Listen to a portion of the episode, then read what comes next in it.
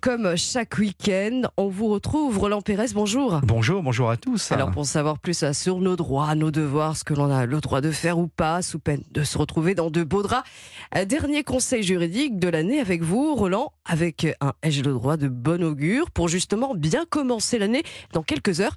Ai-je le droit d'être défendu gratuitement par un avocat? Ça va parler à nos auditeurs. Alors, je demande toujours à mes, euh, à mes oui. comparses.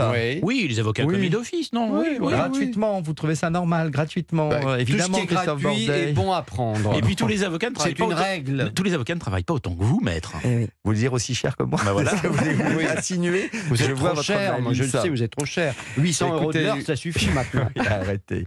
Ai-je le droit En- en d'être espèces, en défendu plus. En espèces. Oh, mais qu'est-ce que vous dites? Je vais avoir un contrôle fiscal alors Oh que, là. franchement, euh, Je ne vous connaissais pas, Roland, mais voilà. Mais voilà, vous avez envie d'avoir un avocat gratuit. En tout cas, vous avez frappé à la bonne porte. Car euh, ce n'est pas nouveau. Ce qui est en revanche nouveau, c'est qu'un nouveau service en ligne vient de voir le jour destiné à mieux informer, accompagner et rendre plus accessible cette défense dite gratuite offerte par les solidarités et donc par l'État et par nous.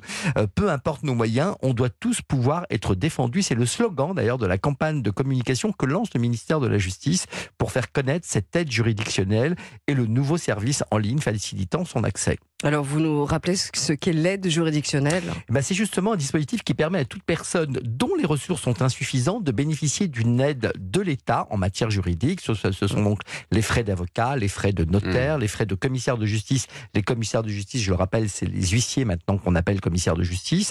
Vous pouvez faire donc appel à l'aide juridictionnelle pour tout type de procédure. Les frais seront pris en charge totalement ou partiellement par cette aide qui est versée d'ailleurs directement aux professionnels, en l'occurrence au notaire, à l'avocat ou à l'huissier. Et donc, euh, à présent, il y a un téléservice hein, qui a été euh, mis en place. Comment fonctionne-t-il? Oui, parce qu'on s'est aperçu qu'en fait, les gens arrivaient parfois devant les juridictions, avait commencé un dossier de demande d'aide juridictionnelle, et finalement, il n'y avait aucun avocat parce que ça mettait un temps fou avant que la désignation d'un avocat soit faite. Donc aujourd'hui, eh bien, on a essayé de numériser, comme quasiment tous les services publics aujourd'hui. Ce service d'accès a été numérisé, numérisé. Il existe donc une plateforme d'aide juridictionnelle qui facilite les démarches auprès de l'État pour la prise en charge des frais de justice et qui permet surtout avec cette nouvelle plateforme de réduire les délais de traitement par les agents des tribunaux. Donc vous faites votre demande en ligne si vous sou- souhaitez saisir la justice ou si vous êtes convoqué devant un tribunal français de première instance, une cour d'appel. Euh, alors ça, ça ne s'applique pas à la Nouvelle-Calédonie ni à la Polynésie, euh, Polynésie française d'ailleurs. hein. Donc vous allez sur le site justice.fr et vous Mhm. faites, euh, vous cliquez sur faire une demande d'aide juridictionnelle ou vous pouvez également accéder au portail de l'aide juridictionnelle sur lequel vous pouvez vous connecter via France Connect. On se connecte tous pour nos impôts, pour la sécurité sociale, par ce portail quand on s'est identifié avec un mot de passe et vous passez par euh, France Connect. Et tous les frais de procédure et d'avocat peuvent être euh, pris en charge, quelle que soit la procédure engagée? Oui, ça couvre les honoraires d'avocats, des notaires, des commissaires, huissiers de justice, les frais de convocation par des commissaires de justice, les frais liés Mhm. au déroulement de la procédure judiciaire.